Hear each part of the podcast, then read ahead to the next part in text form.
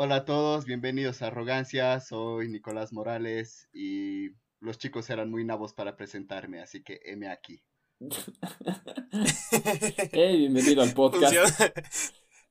bienvenido. Em, espero que la pases bien. Y sí, querida audiencia, esto es, esto es nuestro, primer nuestro primer intento en, en el formato de invitados. No debería ser muy diferente a lo que ya hemos hecho, pero para darle un poco más de variedad, tal vez tener un invitado diferente cada, cada cierto tiempo, ¿no? En el caso de hoy tenemos a uno de nuestros mejores amigos de infancia, de hecho es, es primo de uno de nosotros. como ya se presentó bien, es, es Nicolás Morales. No sé, ¿qué quieres decir para presentarte ante, ante nuestra audiencia de, de más o menos 40 personas? Estaba caminando un día en la calle y apareció el Igiman y me dijo, hey niño, ¿quieres ser parte de un podcast? Y yo dije que sí. y así es como se consigue invitados. Así es como se hace un podcast. Por Tinder. Tinder un Tinder de podcast. Voy a invitar a. Así conseguimos el siguiente invitado. Estoy seguro que puede funcionar. ya. Si quieren. Hacen catfish. Totalmente. Y conocer el tema de ese podcast. poder y riquezas les conté la vez que, que, compré que, compré marimba con, mi hermano por, por Grindr. Por eso digo que estas aplicaciones funcionan. En, Chile, así Grindr es la mejor forma de localizar a tu dealer. Sí, policía boliviana. Fue en Chile, no se le puede juzgar por eso. ¿O sí? Exactamente, eso, estaba por decir así. No, no, hay nada ilegal en Bolivia aquí. Y y es por eso que ganaron la guerra del Pacífico. Bien, empezamos fuertes. Tenían grinder, por eso ganaron. Esto me está raro de escuchar. Sí, definitivamente. Ah, está chistoso. Pero bueno, ya para dar un poco más de contexto sobre nuestro invitado, sí es uno de nuestros amigos desde el colegio, como dije, todos aquí lo conocemos desde Guaguas, pero en especial eh, Emi, porque es su primo. Ey. Ah, sí. Al parecer.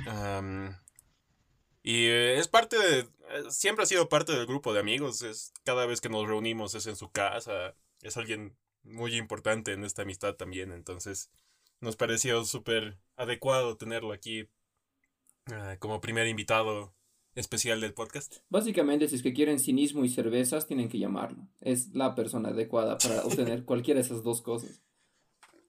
Sí. quieren clases de nihilismo 101, llámenme. de clases después.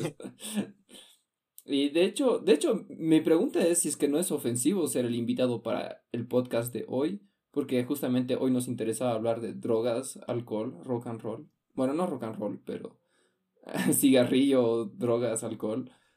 No es. Llevan, llevan un vaso muy fuerte el rock and roll y las drogas. Bueno, está bien, sí, pero.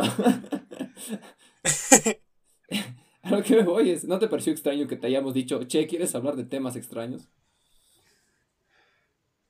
siempre hablamos de temas extraños, chicos. Ah, solo que ahora lo estamos grabando. es verdad eso, pero justo también he pensado en que, o hemos pensado en que serías un buen invitado porque creo que los cuatro aquí hemos tenido historias bastante diferentes con, las drogas y sobre todo el alcohol. Y aún así compartidas. y compartidas, es verdad. Y creo que cada uno ha tenido un diferente, o sea, cada uno tuvo, ay, dije, o sea, otro, de nuevo, de nuevo al tarrito, al tarrito de muletillas. Pero quiero decir, quiero decir que cada uno empezó, por ejemplo, a tomar en, en momentos diferentes de la vida. Creo que el Nico fue el primero justamente y después cada uno fue sumándose poco a poco. Alemania cambió muchas vidas para ustedes. Ah, bueno, la mía en todo caso, sí. Oye, de hecho, el tema de Alemania es bastante recurrente en el podcast. Siento que siempre sale un ejemplo. Tú siempre mencionas Alemania. Esta vez no. fue él, pero parece, parece que es de familias. Hashtag Erdinger, patrocíname.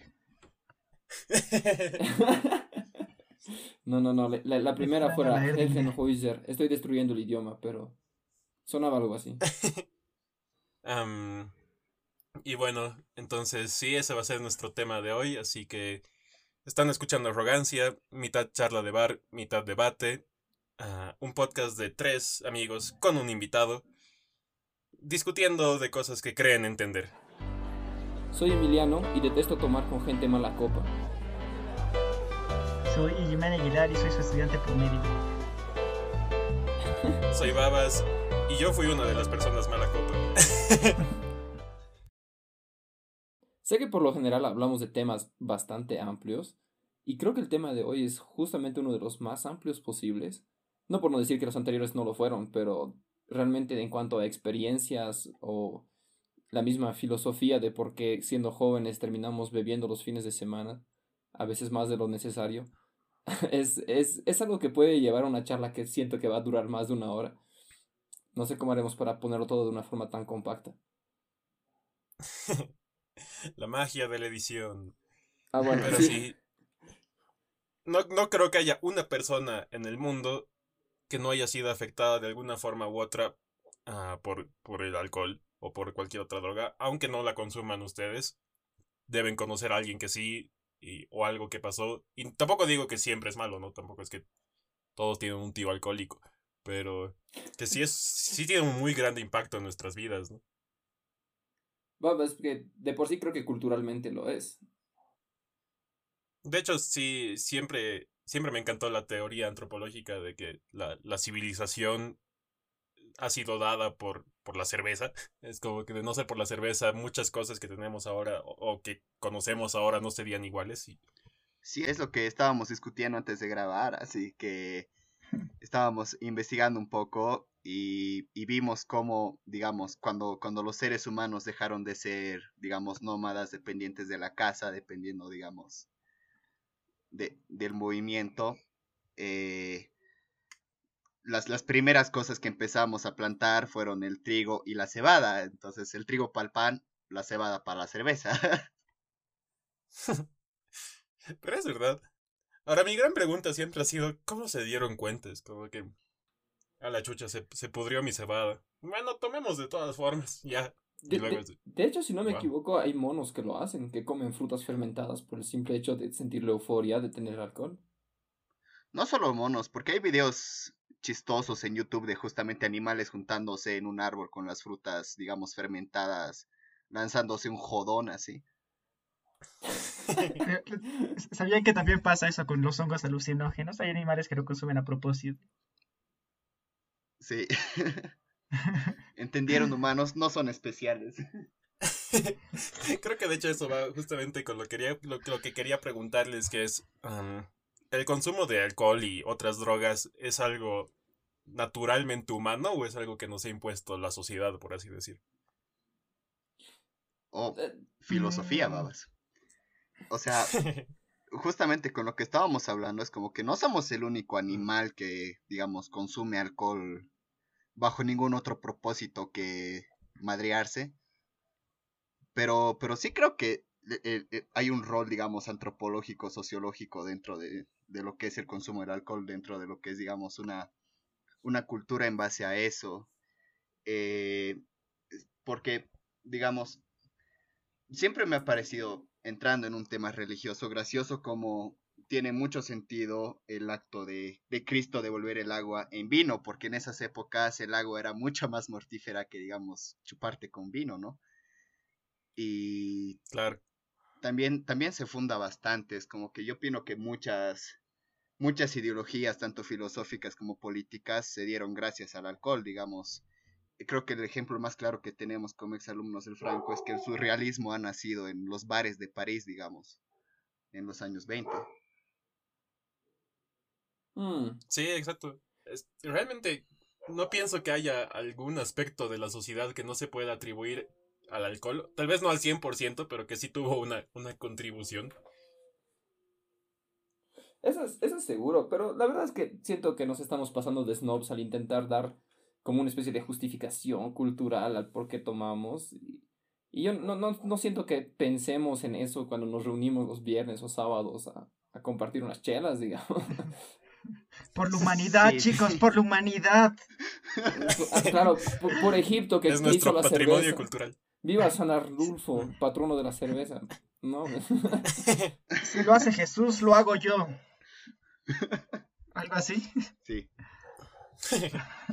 Pero bueno, tal vez re- reenfocándonos, la pregunta viene de, si- efectivamente sí hay ejemplos en la naturaleza de consumo de alcohol, pero también es claramente, o sea, ya se, ya se conoce claramente que el consumo de alcohol es dañino. Tal vez en cantidades muy pequeñas no, no hace mucho problema, pero sí han causado muchos problemas fisiológicos y no, y también sociales. Entonces, ¿realmente nos hemos adaptado a un consumo del alcohol o es algo que hemos encontrado de coincidencia y que lo hacemos porque, porque es chistoso? Bueno, muchas cosas las hemos encontrado de coincidencia, ¿no? Creo que ahí está lo gracioso, digamos. Eh, no sé si vieron esta serie en Netflix que se llama Midnight Gospel. Es igual, Sí. tipo un podcast, tipo una animación. Y ahí hay uno solo dedicado a las, a, a- a las drogas. Y en cierto momento, la persona que está entrevistando le dice, "La- las drogas ya existían, ubicas, era algo que estaba ahí y el ser humano ha hecho lo que sea con ello. y no tiene por qué estar mal si es algo que solo está ahí. Lo que haga el humano es su... Es, es lo que la persona vaya a hacer. No sé cómo expresarme bien. Se entiende, se entiende. o sea que fundamentalmente no es el qué, pero el cómo, básicamente. Sí, digamos. Digamos. Claro.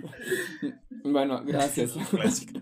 Pero también creo que tiene una respuesta bastante simple y hasta tonta, ¿no? De es divertido. Listo, así es. Lo hacemos porque, porque nos divierte. Es como, digamos, tienes, digamos, si usamos el ejemplo musical, tienes la, Macarena, la Macarena, que es la una de las canciones más pelotudas en la historia, pero es muy divertida, digamos. Y ese es un gran logro. Y perdura generaciones y generaciones, ¿no ve? No, no se cambia. Sí, yo creo lo Sí, mismo. pues.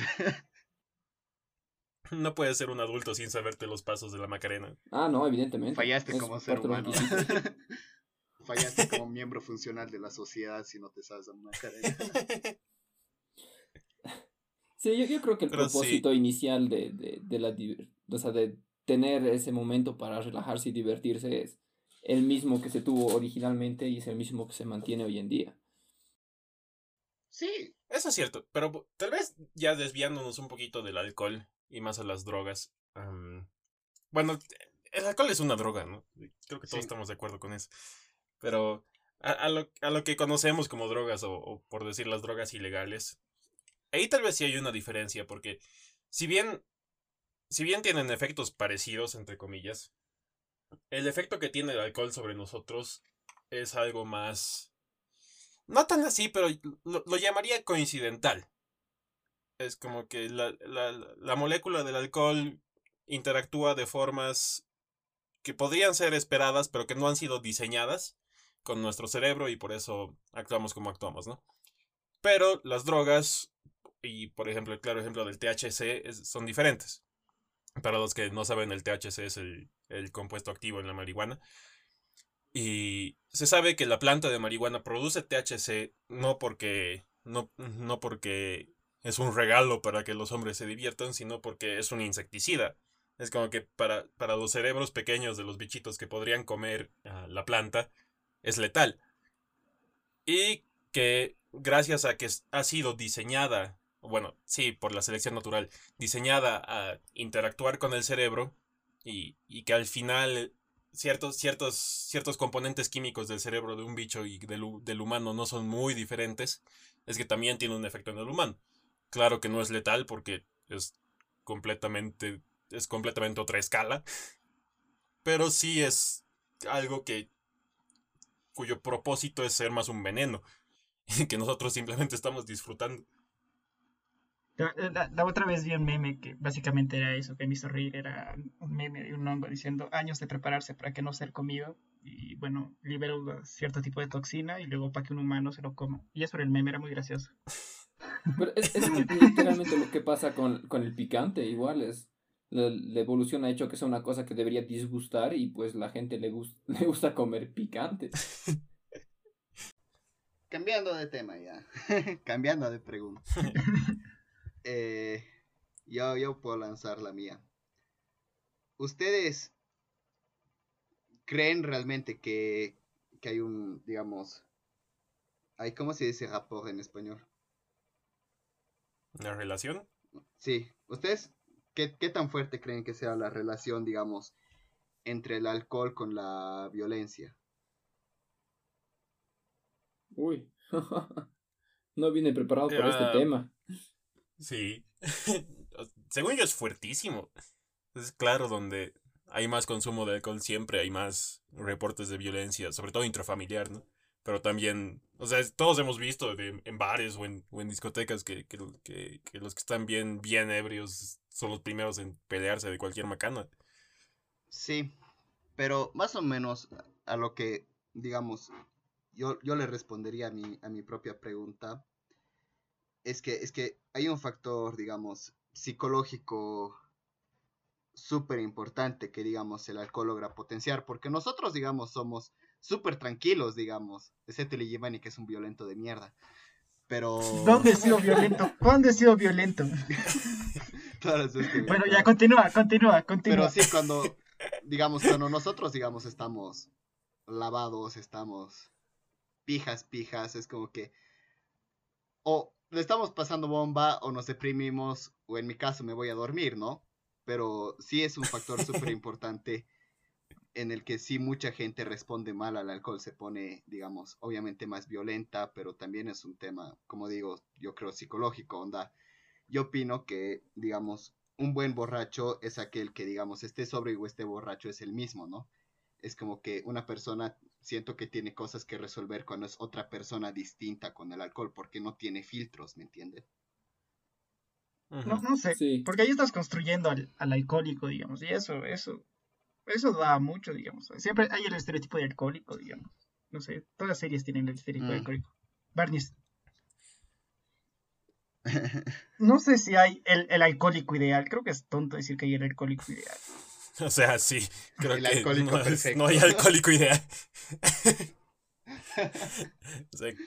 o, el consumidor de alcohol. No hay que, no hay que, tampoco hay que burlarse del alcoholismo, ¿no? Sí es, es, un, es un mal bastante grave que, del que sufre mucha gente y, lleva a, a, cosas muy, muy graves y muy feas y muy trágicas.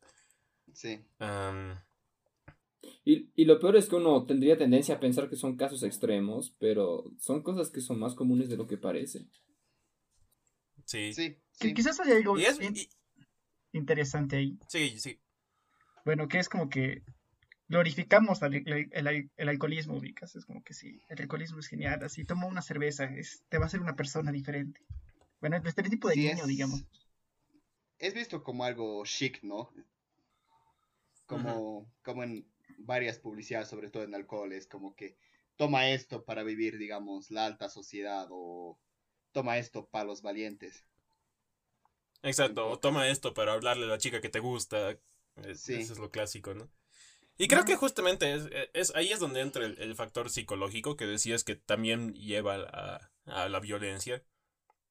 Que, que sí tenemos tanta idea de lo que es estar borracho y lo que es el borracho y lo que sea, te siento que es, muchas veces actuamos para, para encajar en eso. No sé si me hago entender. Sí, sí. Es, es una cuestión de contexto, yo diría.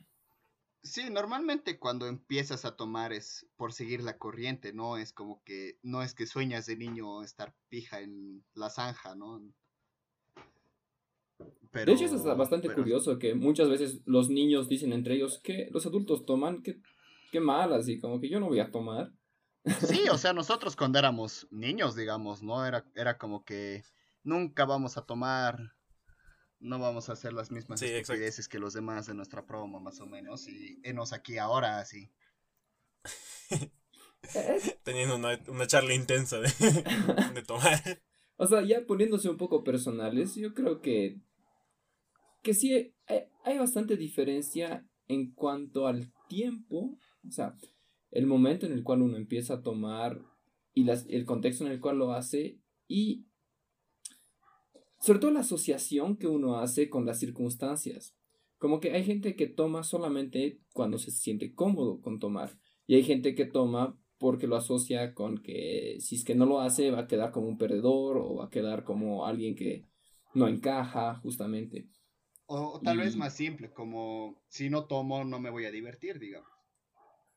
Claro, igual ese es, ese es un, cliché bastante fuerte que se repite muy a menudo, que pareciera que es esa pérdida de filtros que acompaña al estar ligeramente ebrio o muy ebrio es, es algo indispensable para estar bien en la fiesta. A lo que me voy con todo esto es que, al menos a mí personalmente, siento que nunca he tomado por rabia o por frustración, siempre he estado como que en el lugar con la gente adecuada para tomar y, y, nunca le he pasado mal tomando. Creo que tengo la suerte de poder decir eso. nunca le he pasado mal cuando he tomado. Entonces, sí, puede, puede ser una cuestión de la edad a la cual uno empieza a tomar, pero yo creo sobre todo que es una cuestión del contexto en el cual uno, uno comparte el alcohol. Mm. Y obviamente también entra la, la personalidad ahí, porque bueno, creo que todos tenemos al menos un conocido o un amigo que, se ha peleado estando ebrio. Y les podría apostar que, siempre esa persona es alguien que, incluso estando sobrio, tiende a ser relativamente agresivo, ¿no? O tiende a ser el machito o el, o el territorial o... En cambio, al menos nosotros no, no, somos para nada así de sobrios y se refleja en cómo estamos también cuando, cuando ya estamos algo alcoholizados, ¿no? Que somos más tranquilos. Sí, acabas de abrir un tema bastante interesante. Sobre, sobre más bien el, rol del machismo también dentro del alcohol, ¿no? Ah, bueno, sí. sí, sí es denso. O sea, se, manifiesta hasta en qué tipo de, de trago tomas, ¿no? A veces pides un trago y te dicen, no, eso es de nenas. Sí, no, yo la verdad es como que les tengo mucho respeto a las mujeres. Es como que un hombre puede tomar una cerveza y se cree el más masculino, pero las chicas se toman una poltini porque saben que cumple su trabajo. Saben que vas a acabar en el piso, así. La verdad es como que las mujeres son mucho más hardcore, así. Creo que lo interesante ver es cómo todavía se construyen cosas alrededor del alcohol, ubicas. No es que ya existían, como tú decías en la pregunta anterior, es como que se da naturalmente, si no se construimos cosas en base al alcohol, digamos, y en nuestra sociedad, sobre todo la boliviana, es cómo, cómo avanzamos en el alcohol en distintas cosas, digamos. En, por ejemplo, a qué edad tomamos o qué se tiene que tomar o cosas así, ubican. Sí, realmente hay mucho, mucho, mucho constructo social alrededor de beber y todo eso.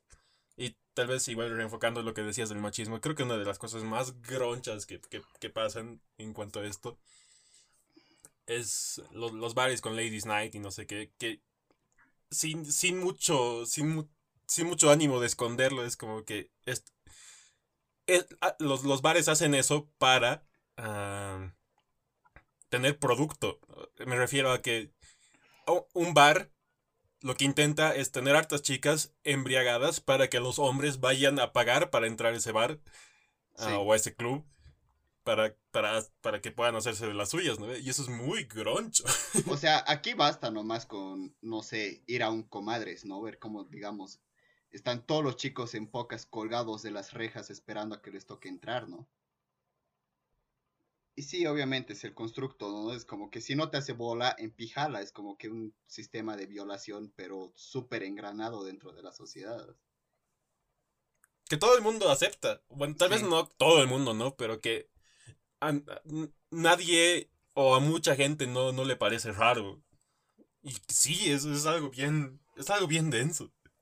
Sí, obvio, la clásica, digamos, de discutir con amigos, entre comillas, de la universidad, siempre después de una fiesta, es con quién he estado o a quién le he charlado, ¿no? Es como que no, no les importa si le ha pasado bien, así. es, es, es, es, como, es como un tema de, de demostrar qué tan macho eres, ¿no? De qué tan efectivo eres al momento de conquistar a alguien y eso está mal, ¿no? Es como que normalmente yo cuando voy a una fiesta no es para eso, así. Sí, exacto. Sobre todo cuando lo haces conscientemente aprovechándote de, de, de la discapacidad de alguien más, digamos. Claro, porque el, el mantenerse en esa lógica de, de, que tienes que estar en modo cazador, ¿no ves? Eh, muchas veces hace que termines perdiéndote la verdadera diversión de estar en un junte, de estar con gente que te cae bien o escuchando música que, que, te pone medio eufórico. Y no sé si realmente lo pasas bien. o sea, ir, ir a tomar para eso. O sea, estás toda la noche, digamos, desesperado por buscar, no sé, alguna pareja y estás como que no pasándola bien, ¿no? Porque estás buscando algo que puede que se dé, puede que se no, puede que, uh, puede que no, pero a, la vez no importa, sí. Oye, porque al final, al final nada, o sea, lo único que podría sacar de, largo, a, largo plazo de eso es una enfermedad de transmisión sexual, ¿no ves? Usen protección, niños. sí, siempre. Pero es que es verdad, o sea, según yo, de, esa lógica ya la vas a pasar bien. Si, es que llegas a conseguir la, entre comillas, presa, ah, la vas a pasar bien ese ratito y ya fue, porque porque sí, y bueno, según yo es mucho mejor. Si, quieres vivir en el momento, porque ese puede ser el argumento, ¿no? pero le pasó bien y al final pasarla bien en ese momento es lo que cuenta. Y ya, pero si, si eso es lo que quieres, pues pasarla bien con tus amigos, pasarla bien en, la joda, pasarla bien con la música y vas así ya sabes que la vas a pasar bien. Sí. En vez de estar preocupándote. Creo que el problema no es ese, el problema es el valor que hemos puesto, digamos, sobre todo la mujer, como si fuera un, no sé, objeto premio. Como, como un premio. Más allá de lo que simboliza, claro, más, más allá de lo que simboliza estar en una fiesta, es lo feo que se ha vuelto, en lo que hemos transformado a la mujer, digamos. Sí, lo depredador que es, digamos, es... No, no es algo realmente que, que me parezca bien, digamos, algo que, que llegue a aceptar dentro de, que se, dentro de ese contexto y, y realmente es algo yo creo sobre todo digamos en sociedades latinoamericanas en Bolivia digamos con el machismo tan tan adentro de la sociedad tan hasta incluso en las canciones no las, las los caporales siempre es como que ah me consigo una morenita y y me le he dado en pocas no es como que bro así qué putas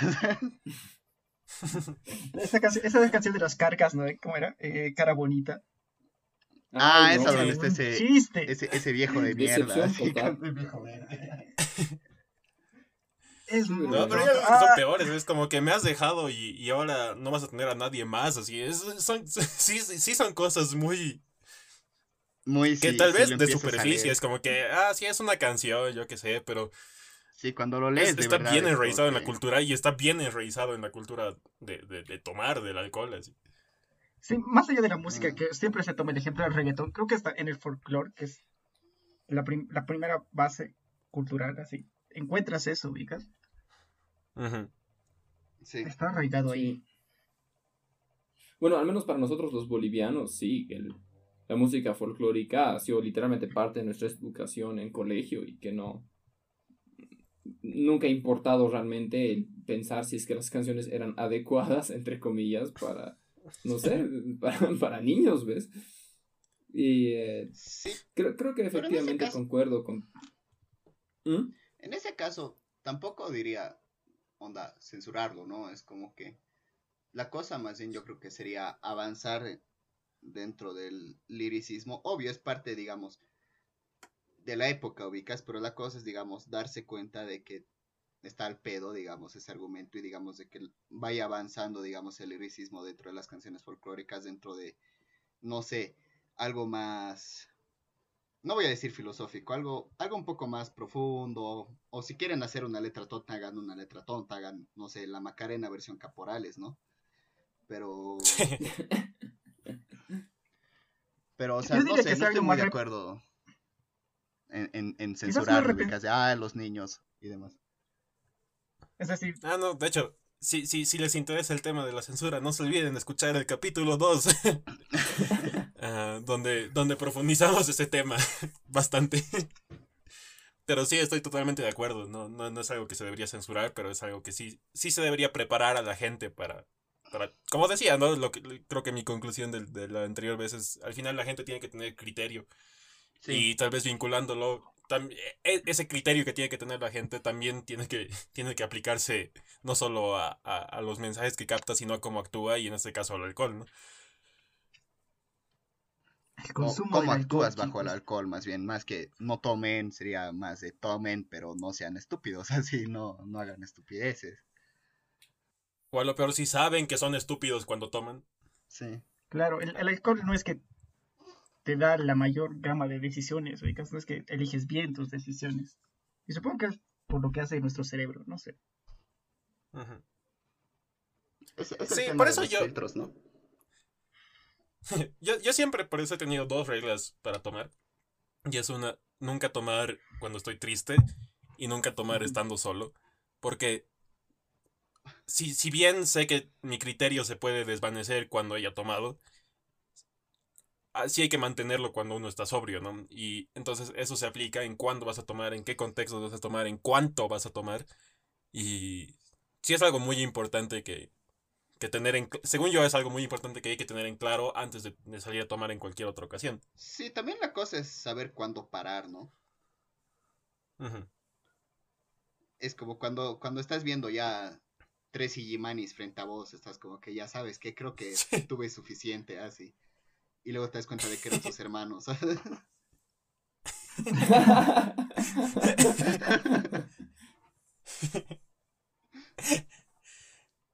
Pero es verdad. aunque, por otra parte, sé que enseñar la lección de cuánto es suficiente, cuánto es, cuánto es poco, cuánto es mucho, es, es muy difícil. Creo que es algo que siempre cada uno tiene que aprender por su cuenta. Sí, obvio, es como que no puedes hacer un omelette y romper unos cuantos huevos, ¿no? Exacto. Y creo que siempre una clave para tomar es, es siempre hacerlo en un grupo de relativa confianza. Porque si no. Ah, eso es seguro. Si no, la puedes pasar bien mal. sí, sí, sí, sí. Yo creo que eso efectivamente es importante. Ahora, bien que la experiencia no es. Es decir, mm, indispensable la experiencia de haberse mandado realmente una noche perder conciencia. No, tampoco digo haberse mandado, pero conocer tus límites y demás, nadie te los puede decir. Sí. Entonces sí, tienes que haber experimentado. Obviamente no es necesario despertar en, el basurero un día después sin recordar nada, ¿no? Pero algo te vas a pasar. Encontrando el vape de Sí, creo, creo que hay algo interesante en el concepto de llevarse un poco al límite. Incluso saliéndose un poco del contexto del alcohol, como que tener un entrenamiento deportivo muy fuerte, o yo qué sé, quedarse bailando en un boliche hasta que hay que salir porque ya son las 3 de la mañana y te botan. O sea, la experiencia de tú tomar la decisión de voy a llegar hasta donde pueda llegar, intentando no atentar demasiado contra tu salud, por supuesto, tiene algo, no sé, es como que...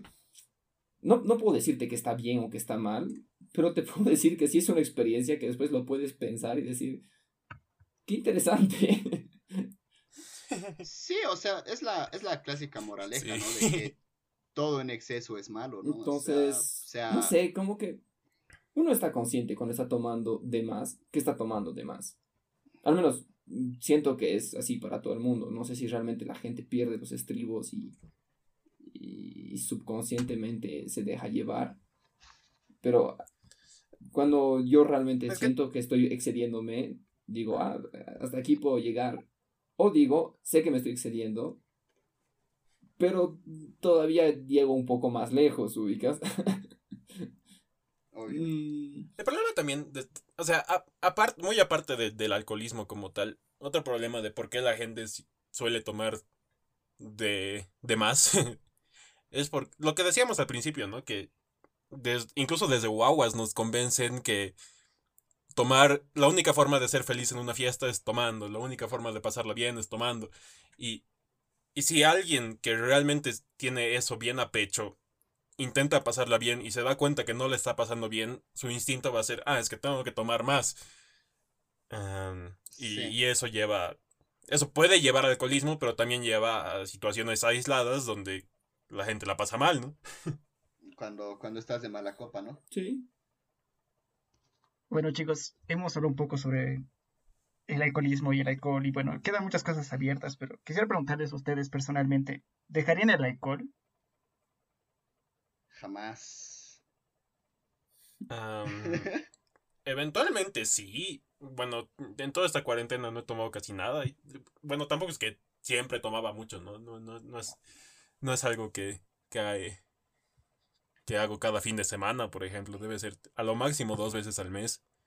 Tal vez una cerveza o algo así, ¿no? Que no sé si lo considero tomar, tomar. Sí, la cerveza es como agua de cebada. O sea, es que hay dos formas de tomar cerveza, ¿no? Hay- hay la- cuando tomas cerveza porque quieres tomar cerveza y quieres embriagarte, sí, eso es una cosa. Pero si tomas cerveza acompañando una comida, no, no es lo mismo. Y, y lo mismo diría con el vino. Y, y la cerveza por Ah. gustito, así de una chelita y no con el También. propósito de empijarte. Ujú. así. Sí, Pero- exacto. Porque yo soy Pero muy es que es raro, es como, Soy... es como de- Sí, sí, sí. sí. pero es decir, es decir, es, es muy raro decir eso, Vicas, es como que, claro, pero está bien que, haga- que tome alcohol en este momento, pero en este momento es diferente, digamos. No, no sé si cuenta, no sé si es bueno decir, hay momentos en los que sí y hay momentos en los que no, es decir, no sé si me entienden. Pues que sí son contextos diferentes. Es, es como que yo te podría decir, si es que de aquí hasta que hasta el día que muera, am, nunca más voy a tomar alcohol al, al punto de, de estar chispas o embriagarme, tampoco es que tendría mucho lío, pero sí me costaría más dejar el alcohol en el sentido de que no puedo disfrutar una copa de vino o no puedo disfrutar una, una botella de cerveza, porque sí son, o sea, sí son gustos que son independientes de, de la ebriedad o no. Gusto, gusto adquirido. Y creo que Mm. el Nico volvió a morir.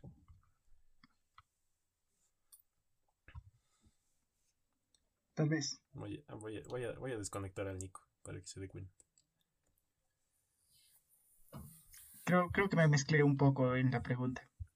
No, está bien. Igual Sí, to- todo el episodio ahorita está haciendo ser bien divagadores.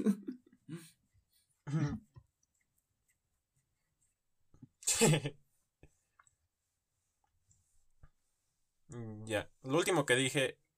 No sé, no sé quién quiere continuar. Yo puedo continuar, pero me tienes que repetir lo último que dijiste. Ah, lo último que dije fue que sería diferente. O sea, si es que, si es que a mí me dicen que ya no puedo tomar al punto de estar chispas o embriagarme, lo digo, no, no tendría mucho lío, pero sí me costaría más dejar el alcohol en el sentido de que no podría di- disfrutar una copa de vino o, o una botella de, de cerveza. Y que al final disfrutas eso no porque, no porque, o sea, ya llega un punto donde que te guste eso está desvinculado del efecto embriagante, digamos, sino que está Mm, no estaría tan de acuerdo contigo, Babas, porque, o sea, evidentemente puedes acompañar una comida con una botella de cerveza, pero siento que de las mejores charlas que tuve en mi vida fue alguna vez que nos excedimos un poco con cerveza en un grupo pequeño de amigos, siendo así máximo tres personas, y esas charlas hasta han llegado a marcar algunas decisiones importantes que he llegado a tomar en mi vida. Y no sé, siento que relegarle solamente la cuestión de gusto al alcohol eh, sería desmerecerlo un poco. Creo que permite divagar de formas hasta muy constructivas a veces. Es más, hasta relativamente poco, bueno, antes que empezara el asunto de la cuarentena, un amigo me escribió y me dijo, hey, vamos a tomar para encontrar tema de tesis. y, y, Gran método. y, y aunque la propuesta suene tonta, yo estoy muy convencido que con una buena No. charla y sin, sin necesidad de lanzarse a, a beber hasta vomitar, sa- sale algo interesante. No, no es tonta, la verdad, es como que recuerda, muchas corrientes filosóficas nacieron por la misma idea, es como que tomemos hasta descubrir el significado de la vida. Hasta que así. algo salga. Sí, entonces yo creo Creo- que le diría sí. no a la respuesta, a la pregunta de Ligimani. O sea, ¿dejarías de tomar? Me ha traído cosas muy interesantes. Nunca me he excedido, nunca me he sentido mal por tomar, así que creo que creo que yo seguiría tal cual como lo estoy haciendo. Sí, Creo que lo Lo, lo que yo pienso es. Ah, Bueno, estamos hablando Bueno. todos. a veces pasa. Ah, pero lo que quería decir corto es que. Es verdad eso, pero. No es que el alcohol es indispensable en ese proceso. O al menos eso pienso yo. sí. Como que podrías llegar a tener esa charla sin alcohol. Tal vez sea más difícil, tal vez requieras más confianza con la otra persona. Ah, pero no, según yo no es, si es que no hubiese cerveza, si es que no hubiese alcohol, nunca hubieras podido llegar a esas charlas que, que te llegaron a hacer tomar, que te llevaron a tomar decisiones importantes, por ejemplo. Si no hubiera cerveza, no habría la sociedad como la conocemos hoy en día. bueno, pero ese es otro tema. yo, quiero hablar de eso, esperen, en, va un, poco con lo que dice el Nico y con lo que dice el Babas, que es como que quiero decir lo indispensable que es la cultura del alcohol, ubicas no es que sin el alcohol no se le ocurre esa es como que está tan metido el alcohol en la cultura que es parte natural, ubicas. Es como, como tú dices, Bobas, es parte natural de, claro, puedo disfrutar un vaso de vino porque eh, culturalmente el alcohol, el, el vino es algo disfrutable. O lo mismo va con el EMI, digamos, es como que si quiero hacer una charla que va un poco más profundo, claro, podría tomar alcohol, pero es porque siento que hay una cultura del alcohol, ubicas, una, está, está enraizada en nosotros. Y y en ese sentido siento que es indispensable, por así decirlo. Es decir, en verdad está ahí y no es que te puedes deshacer de ella, no es que puedes decir no de la nada. O sea, yo quiero cerrar tu pregunta con una referencia a los Simpson, que es la célebre frase de Homero Simpson que dice, la cerveza, la causa y la solución a todos nuestros problemas. es verdad. Es, demasiado verdad. Terminamos el episodio ahí, chicos. Es, la frase. eh, yo no hice mi pregunta. Peor. Me botan, pero así. Bueno, apaguen las luces. Cerramos este episodio de arrogancia gracias a nuestro invitado especial, Emiliano. Así. ya, literal. Pues, aprovecha el momento y lanza una pregunta, pues, Emi. Creo que sí. Bueno, me gustó mucho la charla hasta ahora del alcohol. Ahora quería tocar otros temas, quizás. Y sobre todo quería preguntarles un poco más sobre el rol del cigarrillo. Que creo que igualmente, por suerte, en, en Bolivia no es tan fuerte como en otros lugares. Creo que en Europa, por ejemplo, son consumidores bastante más grandes de tabaco. Pero acá, ¿qué es lo, qué es lo que nos lleva, qué es lo que lleva a una persona a empezar a fumar, digamos? ¿Y, y por qué, por qué se, se eh, mantiene eso? Presión social. También, también juega un rol bastante importante, que también es presión social en su manera tus padres, ¿no? O sea, si tus dos padres fuman, yo creo que... No, sí, es cierto que en cierto punto te va a dar la curiosidad, ¿no? Es como que mis dos papás fuman, he pasado mucho tiempo diciendo, jamás voy a fumar y me aquí ahora, un adicto de mierda al tabaco, así. Creo que yo más bien tuve la experiencia contraria, que igual mis padres fumaban mucho. Por suerte ya, bueno, mi madre lo dejó y mi padre ya casi no fuma. O sea, no fuma para nada lo que solía fumar. Y... Pero...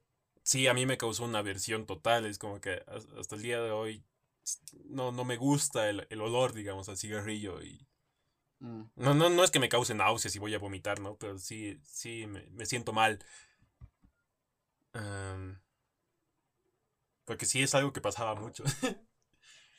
algo que tal vez quería preguntar en cuanto a eso, porque, bueno, como acabo de decir yo, yo no fumo para nada. es ¿Cuál es el... Eh, eh, algo que nunca he llegado a entender porque no lo he experimentado y no lo pienso experimentar. ¿Cuál es el efecto en sí que tiene el cigarro? ¿Te hace sentir bien? ¿Cómo? ¿O, cómo es? Em, ¿Cómo decirlo? O sea, yo sé que me está matando, pero de algo hay que morirse, así. Pero... No sé, es que es una sensación medio extraña, ¿no? Es como que al mismo tiempo el humo que absorbes como que adormece tu paladar, tu garganta. O sea, de verdad sientes como te está matando. y, y como es pues súper adictivo, estás como que necesitando un cigarrillo siempre ubicas.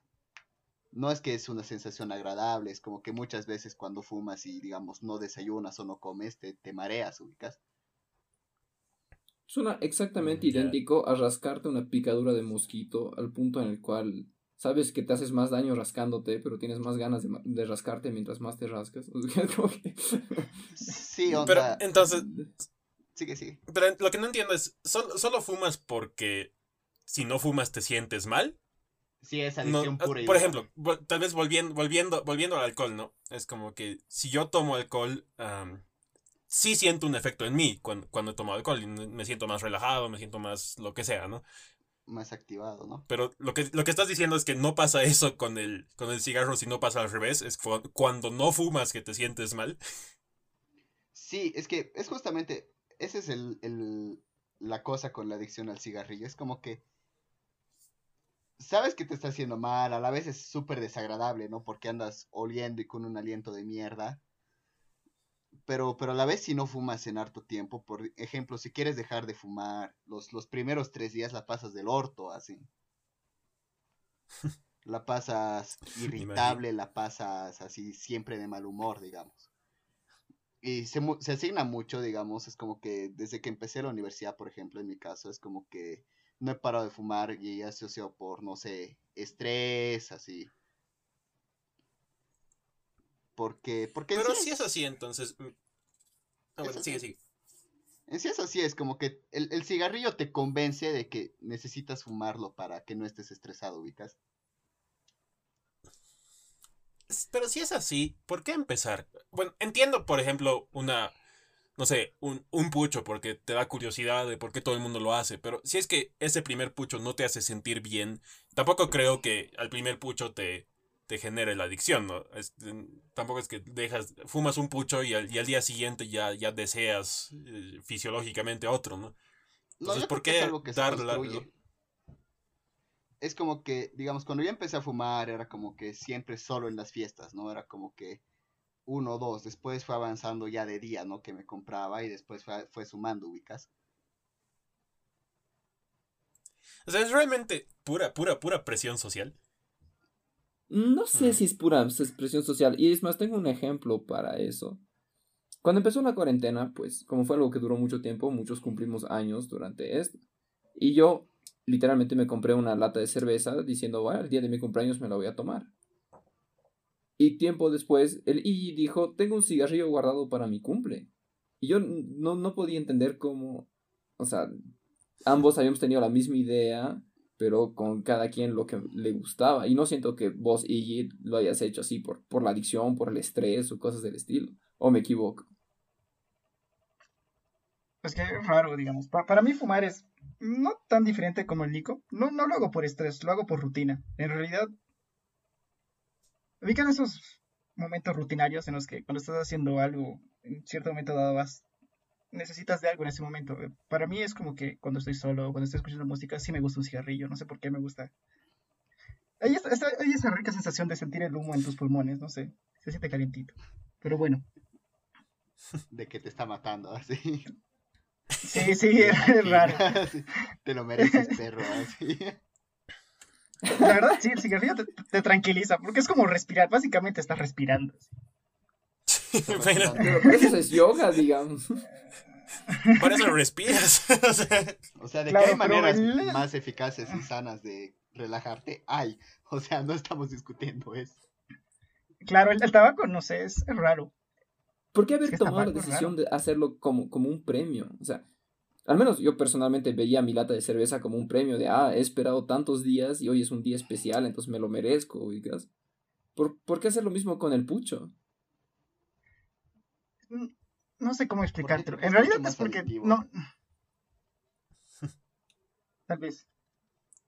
O sea, mi pregunta es, ¿ustedes creen que, que, que ustedes fuman?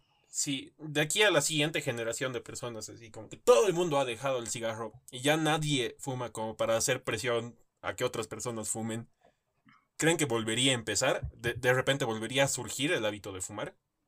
Sí, por los putos hipsters. ¿De verdad?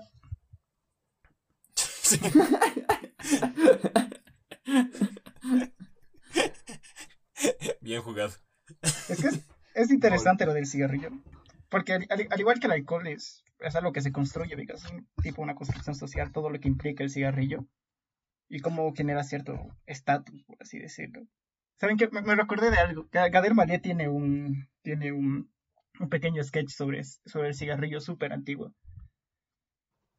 En la que te hace, digamos, el típico francés que fuma, ¿no? Es el, es el, es es el francés que puede entrar a un café y decir, sí, estoy en el área de fumadores. O, bueno, hace bromas así ubicas, como que ahora cuando espero en la calle no estoy como pelotudo con las manos en los bolsillos. Ahora Ahora puedo fumar y decir, sí, estoy fumando y esperando. Es, algo normal. Sí, pero también hay un, hay un cambio, ¿no? Generacional, ahora que lo pienso, porque, o sea, digamos, sí, digamos, nuestra generación fuma harto, pero digamos, no fuma tanto como generaciones anteriores, porque, no sé, ponte en los años 50, 40, era siempre visto algo de alta sociedad, ¿no? Tener, o sea, no un pucho, pero sí un cigarro, un habano, o esos palos súper largos donde pones tu pucho, ¿no?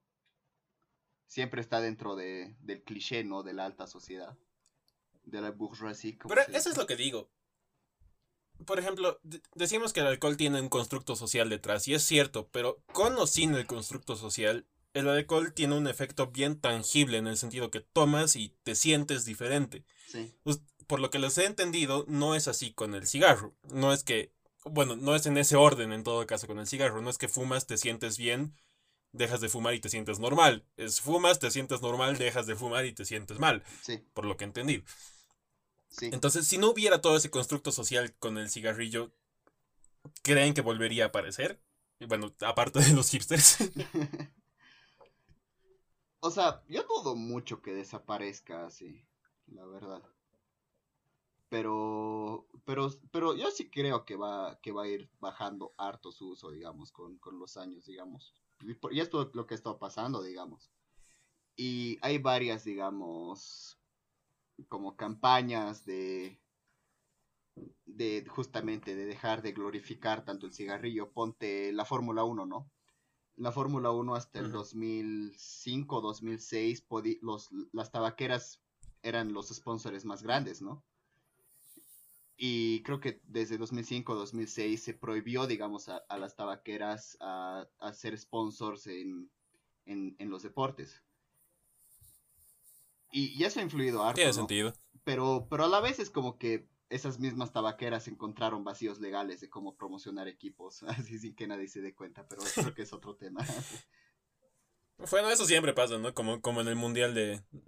En el de Brasil era, ¿no? Que eh, estaba prohibido consumir bebidas alcohólicas en los estadios, pero Budweiser, que era un, un, sponsor muy grande, hizo que cambien esa, que, que un país entero cambie la ley porque son sponsor. Sí. Entonces sí, siempre hay cosas así. A mí lo que me sigue llamando la atención, pero es que si es que es algo que disgusta tanto a los que no fuman, ¿por qué es tan socialmente aceptado? es como que cuando hay un grupo de gente que empieza a fumar, típicamente el que es no fumador es el que se aleja. No es que los demás dicen, ay, bueno, mentira. La gente se suele separar eh, yendo al balcón o cosas del estilo. Pero en una discoteca, donde se supone que es legal aquí en Bolivia fumar, es más bien al revés. Es dentro de la fiesta, el que, el que no fuma tiene que irse un, un rato a un lado hasta que estén con sus puchos. Sí, pero eso es algo bien de Bolivia, yo creo, porque en Colombia hay sectores fumadores, en Europa hay sector fumadores. En, Bolivia todavía estamos un poco atrás en ese tema, ¿no? Y, hay algunos boliches que tienen sector fumadores, el, el aura, digamos. No puedes fumar adentro, pero si hay un sector ubicas afuera donde puedes fumar. Sí. Ah, bueno. Pero es verdad, es verdad que ¿Por qué, por qué somos, los, por qué los que no fumamos somos los que nos adaptamos a los que sí fuman en muchas ocasiones, ¿no?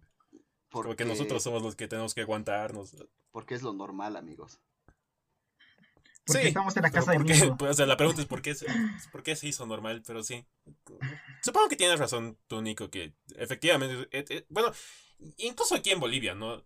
Se, se nota que no, no es tanto como era antes que sí, que puedes decir no, no tomo, no fumo y cada vez más y más gente dice, oh, bueno, e, efectivamente todavía hay personas que, ¿cómo pues? No, métele uno o toma este vasito.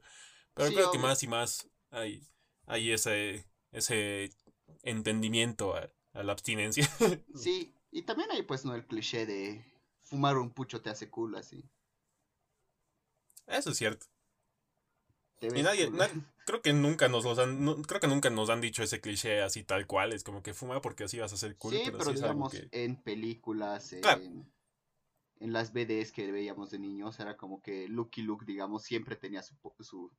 Yo, yo sigo teniendo la teoría de que era un porrito, pero... Por si acaso, BDs son eh, cómics, para, para los que no estuvieran en el franco. Sí. Y, y, y bueno, o sea, digamos, Luke Luke siempre tenía su cigarrito. Gastón Lagaf igual. Eh, Mm. Y demás, ¿no? Sí, es verdad. esa- Sí, creo que todos los vicios, todas las drogas, incluso las drogas ilegales, siempre son sobre todo inculcadas por la sociedad más que por su efecto en sí. Sí. Y eso te demuestra perfectamente por qué fracasa tanto la guerra contra las drogas.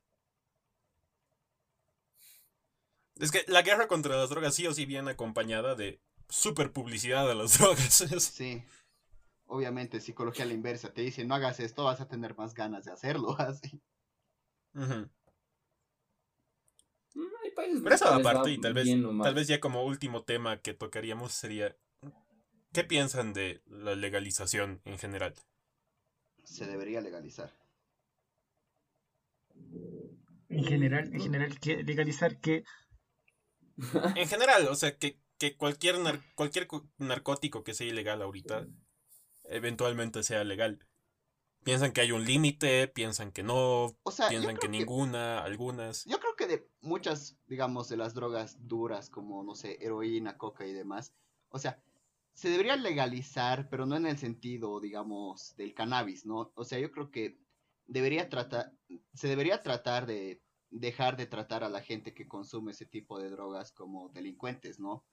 Y más como gente enferma, o sea, como víctimas. Pero es que es cierto.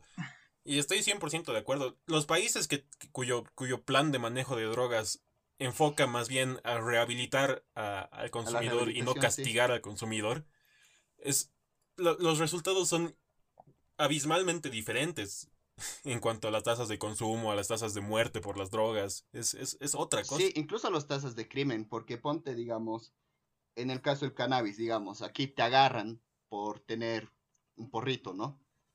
Y es como que ves fácil 15 a 20 años de cárcel, si no me equivoco. ¿Qué, en Y serio? puedes haber sido ¿Así una persona normal. Es jodida. Sí, es intensa. Y, y, y es pues el problema, ¿no? De, de, de toda esta guerra contra las drogas. Es que puedes ser una persona normal, pero si te agarran con, digamos, un porrito o un poquito de weed, te meten a la cana y obviamente vas a entrar en contacto, ¿no? Con las pandillas, con las maras. Y lo que pasa muchas veces, eh, digamos, aquí o en Estados Unidos, es que esa gente que, digamos, si no les hubieran dado lío, no se hubieran unido a las pandillas, no se hubieran vuelto mucho más peligrosos, ubicas, de lo que eran, porque los han agarrado con un porro, así. Mm. Eso me hace recuerdo un poco Sí, a, estoy de acuerdo. a un, un artículo que estaba leyendo que decía que los yakuzas, la mafia japonesa, si es que tú dejas a la mafia, el, el gobierno, ah, o sea, no, no te permite reincorporarte en la sociedad hasta cinco años después. Así es que se te ha tachado en algún momento de yakuza. Entonces no puedes tener cuentas bancarias, no puedes tener así un montón de cosas, de, de- de beneficios del gobierno. Entonces, obvio, la gente que entra ya no sale. Ni siquiera es por las amenazas de los mismos mafiosos de no, no te puedes ir. Es porque el gobierno no les permite salir. Sí, además, en el caso de Bolivia me parece súper irónico, ¿no? De que se haya endurecido tanto las leyes contra las drogas durante, digamos, el periodo Evo. Y, y Mm. toda la guerra contra las drogas nació por Reagan, ¿no? Por una política que el mismo gobierno del MAS decía que era el imperialismo, el mal en persona, ¿no? Es como que súper irónico. Sí, yo Sí. creo que efectivamente la idea de legalizar para dejar de tratar a la gente como criminales es, es una muy buena opción. Y, Y además también es para Lo que yo pienso también- demostró que funciona. Exacto. Y, y también es, como decías a mí, de, de la violencia, también es de todo el lado, ¿no? Si es que legalizas, ya le quitas tanto poder a, a los carteles y demás que, que sí cometen atrocidades.